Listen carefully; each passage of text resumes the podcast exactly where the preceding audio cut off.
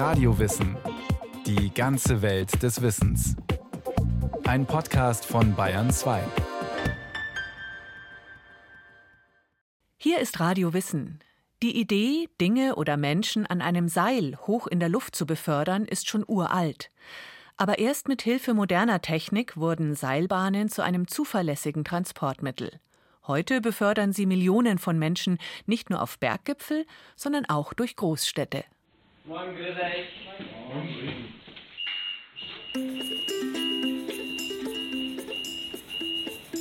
Unterwegs zu Deutschlands höchstem Berggipfel. In der Talstation der Seilbahn Zugspitze schließen sich die Türen der rundum verglasten Kabine. Langsam setzt sie sich in Bewegung, nimmt Fahrt auf und gleitet schließlich mit rund 40 Stundenkilometern gipfelwärts. Bei ihrer Einweihung Ende 2017 hat die Bahn mehrere Rekorde aufgestellt, erklärt Julia Schwärzler. Sie ist Unternehmenssprecherin bei der Doppelmeier Seilbahnen GmbH. Die österreichische Doppelmeier Garaventa Gruppe ist führend auf dem Weltmarkt für Seilbahnen.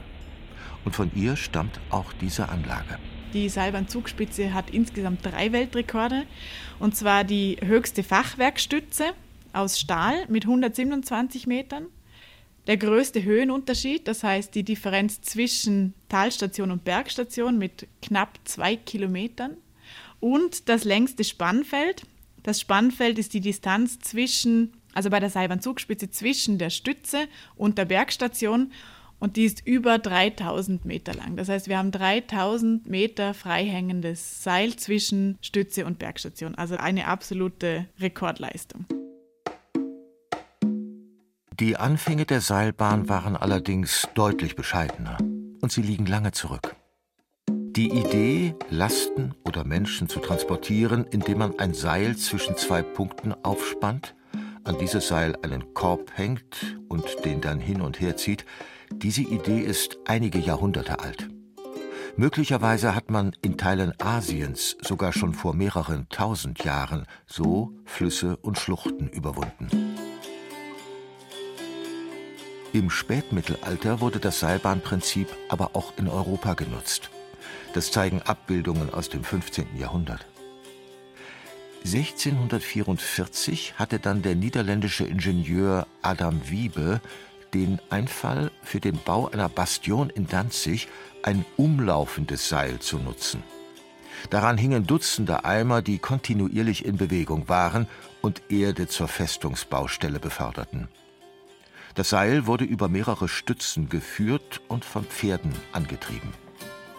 Damit waren die grundlegenden Komponenten für Seilbahnen erfunden.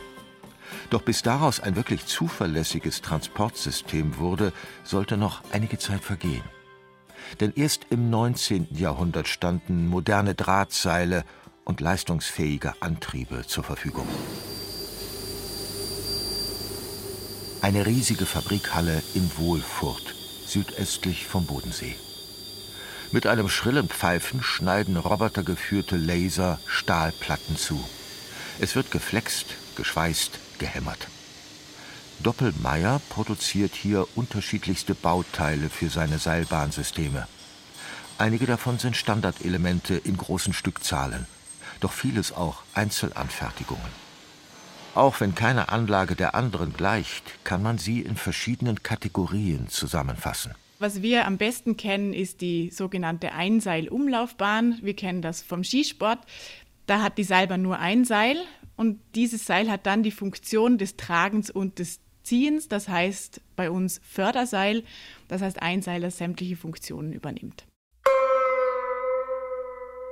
Beispiel für dieses Prinzip ist der Sessellift.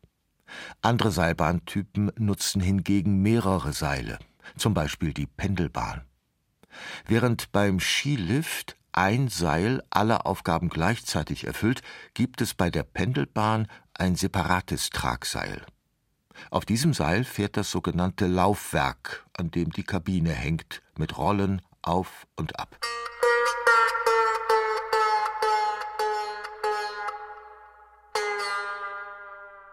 Seilbahnen müssen aber gar nicht unbedingt auf Schienen in der Luft unterwegs sein. Es gibt auch sogenannte Standseilbahnen auf einem Gleis am Boden.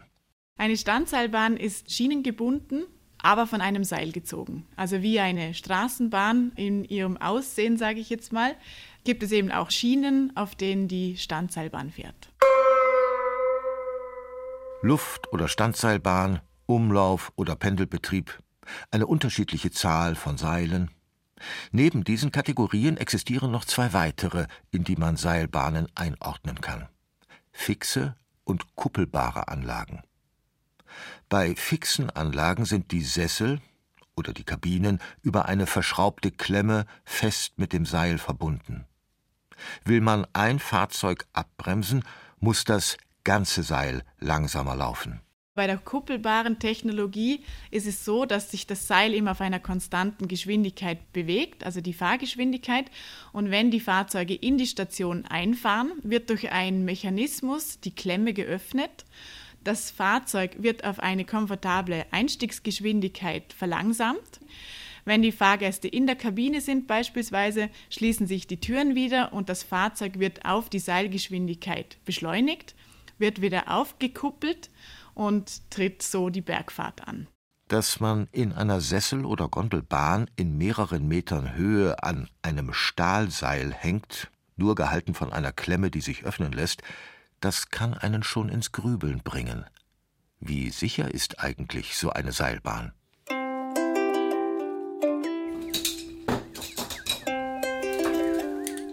Ortstermin in Garmisch-Partenkirchen.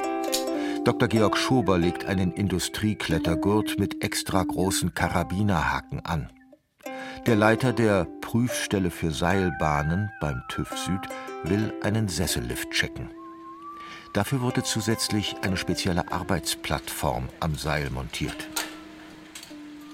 Georg Schober steigt mit einem Seilbahnmitarbeiter auf die Plattform. Dann setzt sich der Lift in Bewegung bis die Plattform an der ersten Stütze ankommt.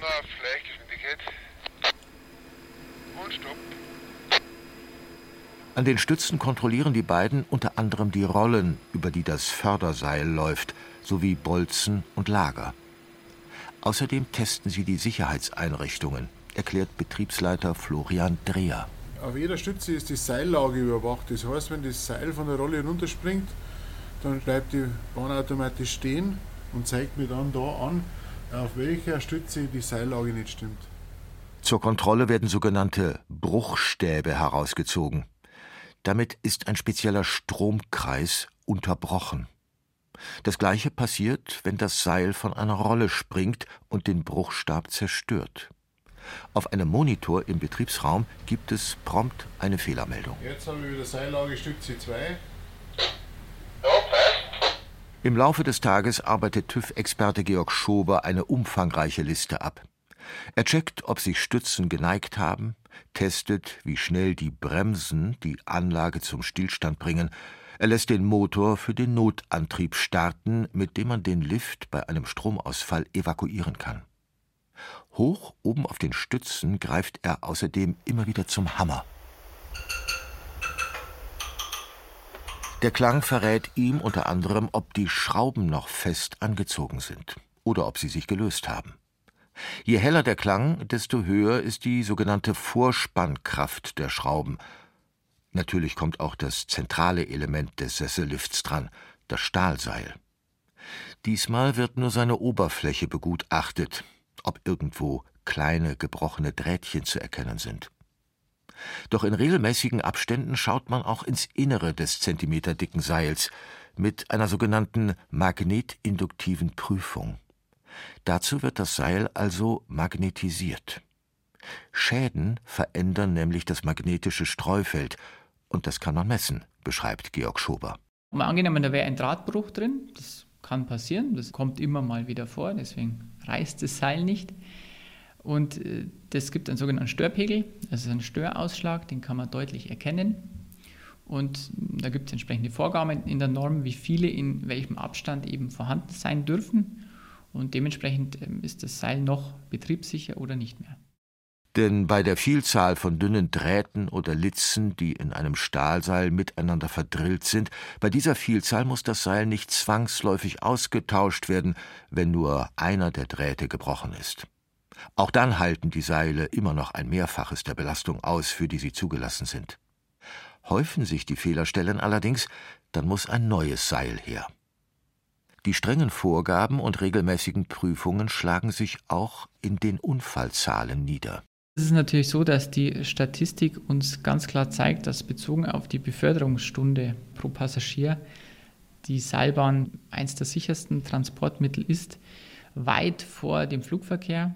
Wenn man die Unfälle in Relation zu den zurückgelegten Kilometern setzt, liegt das Seilbahnfahren allerdings hinter dem Fliegen und ist vergleichbar mit der Fahrt in einem ICE. Natürlich kann es trotzdem zu Katastrophen kommen, so wie am 11. November 2000 bei Kaprun.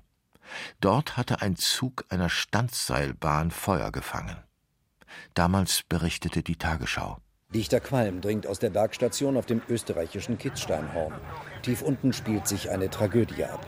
Etwa 170 Menschen sterben beim Brand der Gletscherbahn im kilometerlangen Tunnel, unter ihnen viele Kinder und Jugendliche. Ausgelöst wurde die Tragödie durch einen Heizlüfter im Zug. Dieser Lüfter hatte Hydrauliköl in Brand gesetzt. Hier war es so, dass auch nicht konforme Komponenten verbaut wurden, in Kombination mit ungünstigen Situationen vor Ort. Und genau dieses Unglück hat auch zu einer massiven Verbesserung des Systems Seilbahn gerade in Bezug auf Brandschutz geführt. Ein Thema, das bei Luftseilbahnen ebenso wichtig ist. Wenn etwas brennt, dann äh, ergreifen Sie in der Regel die Flucht, steigen aus oder schließen die Tür hinter sich. Das können Sie bei einer Seilbahn so nicht machen. In den Kabinen dürfen deshalb keine brennbaren Materialien verbaut sein. Aber auch die Stationen und die technischen Anlagen müssen entsprechend geschützt werden. Damit zum Beispiel die Seile auf keinen Fall durch das Feuer versagen und die Bahn möglichst sogar weiterlaufen kann. Das heißt, die technische Integrität und Funktionsweise muss so lange erhalten bleiben, bis alle Passagiere eben in Sicherheit sind. Auch wenn dank dieser ganzen Maßnahmen Seilbahnen in der Unfallstatistik kaum auftauchen, einen absoluten Schutz vor Seilbahnunglücken wird es trotzdem nie geben. Denn es bleibt der Faktor Mensch. Menschliches Versagen lässt sich nie ganz ausschließen.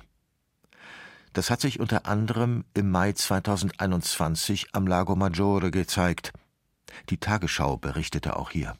Schock und Trauer im norditalienischen Urlaubsort Stresa. 14 Menschen sind gestern bei einem Seilbahnunglück ums Leben gekommen. Nur ein Kind überlebte schwer verletzt. Das Zugseil der Bahn hatte versagt. Die Gondel war daraufhin am Tragseil Richtung Tal gerast und schließlich abgestürzt. Dass ein Zugseil reißt oder sich löst, das sollte eigentlich nie vorkommen. Doch entscheidend war wohl, dass man an der Gondel eine für genau diesen unwahrscheinlichen Fall eingebaute Notbremse mit einem Werkzeug blockiert hatte. Hier wurde ja eine Sicherheitsfunktion vorsätzlich überbrückt. Das ist etwas, was Sie halt nicht tun dürfen als Betreiber.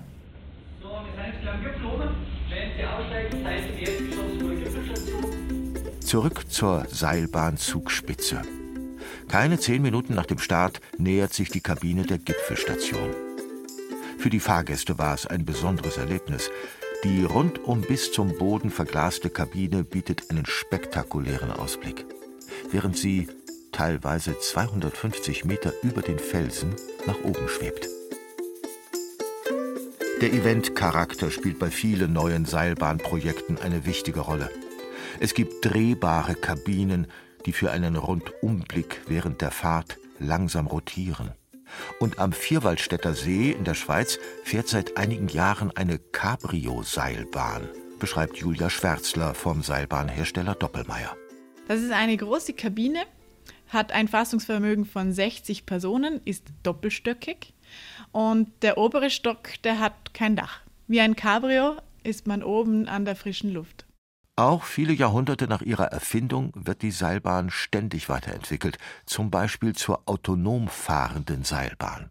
Wir nutzen da insbesondere Sensor- und Kameraüberwachungstechnologie, insbesondere im Ein- und Ausstiegsbereich. Und die Seilbahn ist intelligent und vernetzt und erkennt Unregelmäßigkeiten im Betrieb, analysiert diese und setzt dann die richtigen Maßnahmen.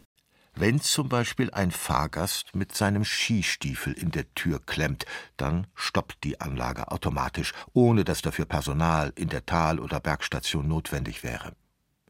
Es gibt allerdings einen Kontrollraum, in dem nach wie vor ein Mensch sitzt. Der hat dann mehrere Seilbahnen bzw. Seilbahnstationen gleichzeitig im Blick. Eine weitere neue Entwicklung ist der Transport von Menschen und Waren gemeinsam in einer Seilbahnkabine. Erstmals realisiert wurde das am Eigergletscher in der Schweiz.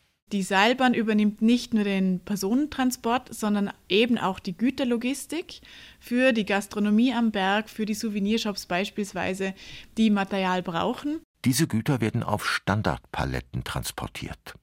Ein Verladeroboter setzt jeweils eine dieser Paletten vollautomatisch in die dafür angepasste Seilbahnkabine hinein bzw. holt sie heraus. Neue Möglichkeiten eröffnen Seilbahnen aber auch abseits von Bergsport und Tourismus.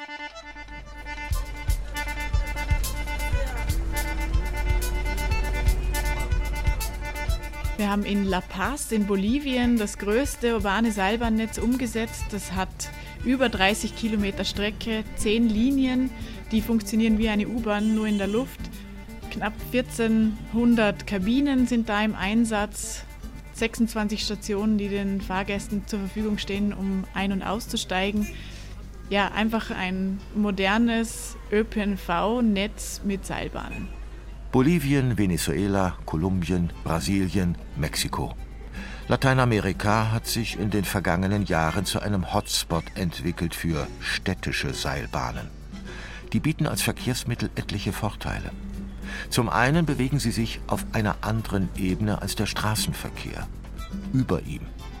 Dadurch sind sie nicht staugefährdet. Sie brauchen nicht einem verwinkelten Straßenverlauf zu folgen, um zum Beispiel ein enges Stadtviertel zu durchqueren. Sie bewältigen problemlos große Steigungen.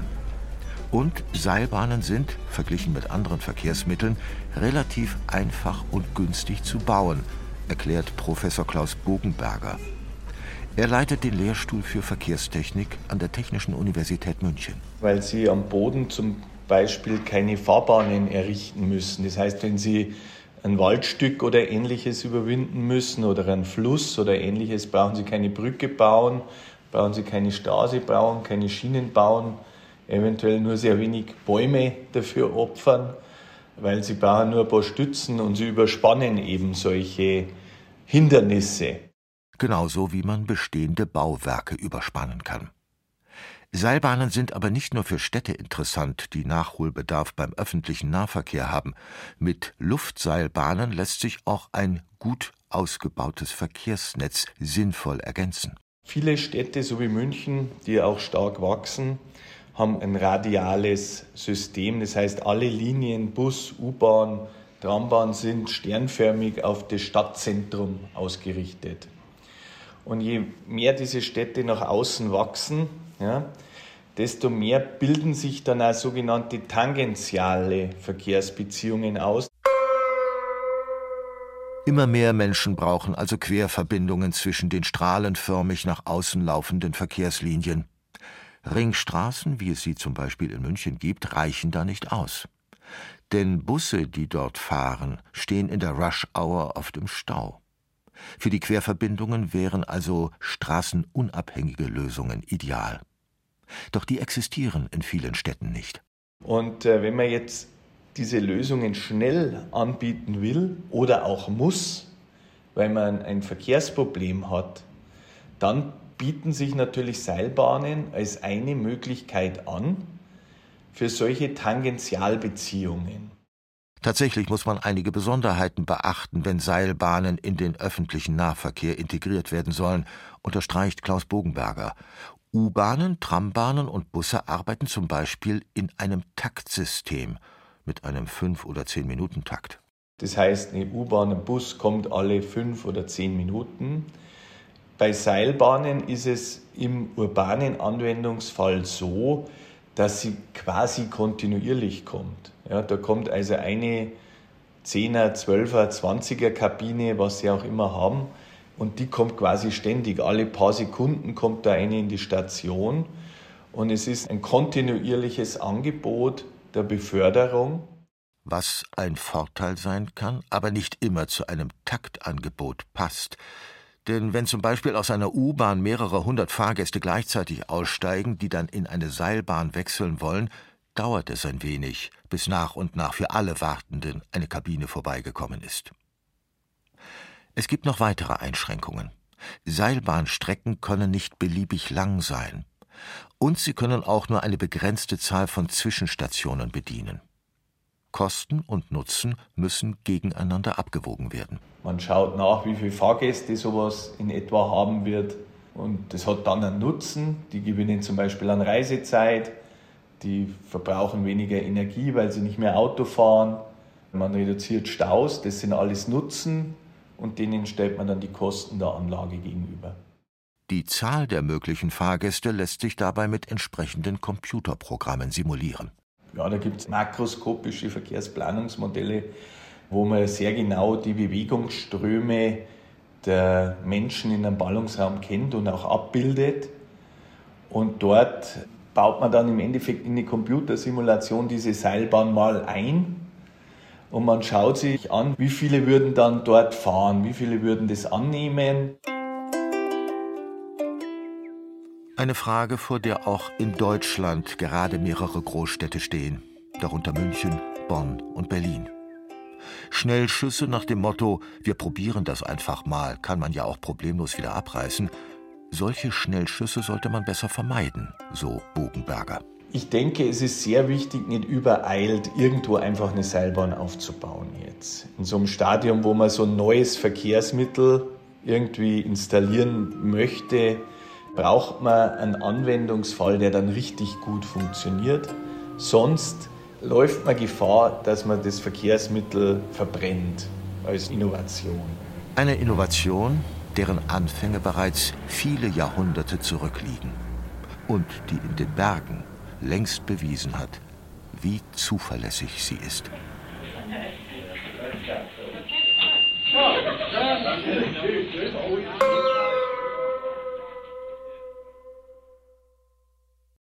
Das war Radio Wissen, ein Podcast von Bayern 2. Autor dieser Folge David Globig, Regie führte Susi Weichselbaumer. Es sprach Andreas Neumann, Technik Ruth Maria Ostermann, Redaktion Iska Schregelmann. Wenn Sie keine Folge mehr verpassen wollen, abonnieren Sie Radio Wissen unter bayern2.de slash podcast und überall, wo es Podcasts gibt.